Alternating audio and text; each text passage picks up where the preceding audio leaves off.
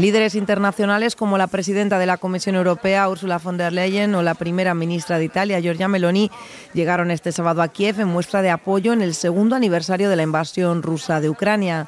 Meloni participará en una ceremonia junto al presidente Volodymyr Zelensky y presidirá un encuentro virtual con los líderes del G7 centrado en la situación de Ucrania.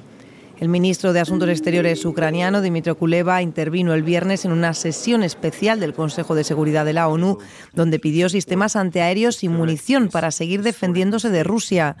Los aliados occidentales están de acuerdo en que Ucrania necesita un impulso en la ayuda militar para liberar su territorio, así lo expresaron también ante la Asamblea General de Naciones Unidas.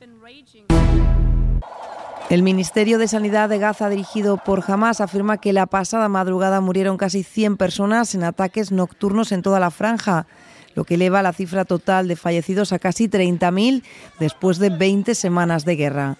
Representantes israelíes se encuentran en París para mantener conversaciones con Estados Unidos, Qatar y Egipto sobre un posible alto el fuego.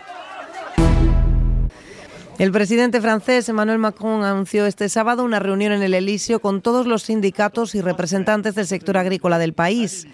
El encuentro se celebrará en tres semanas y seguirá la reunión mantenida hoy con algunos de los representantes sindicales en el Salón Internacional de Agricultura en París. La cita clave para el sector hoy tuvo que retrasar su inauguración por incidentes entre la policía y manifestantes que forzaron la entrada a la feria. Macron promete abordar medidas de emergencia para el campo y los compromisos para un plan agrícola francés y europeo para el 2040. El secretario de Estado estadounidense Anthony Blinken se reunió este viernes en Buenos Aires con el presidente de Argentina, Javier Milei. El mandatario aseguró que su país ha decidido volver al lado de Occidente, Blinken resaltó el papel de Argentina como integrante importante de la coalición global en apoyo de Ucrania y anticipó la posible celebración de una cumbre con países de América Latina para seguir recabando apoyos en la región. El secretario de Estado también manifestó su disposición para apoyar a Argentina en su recuperación económica.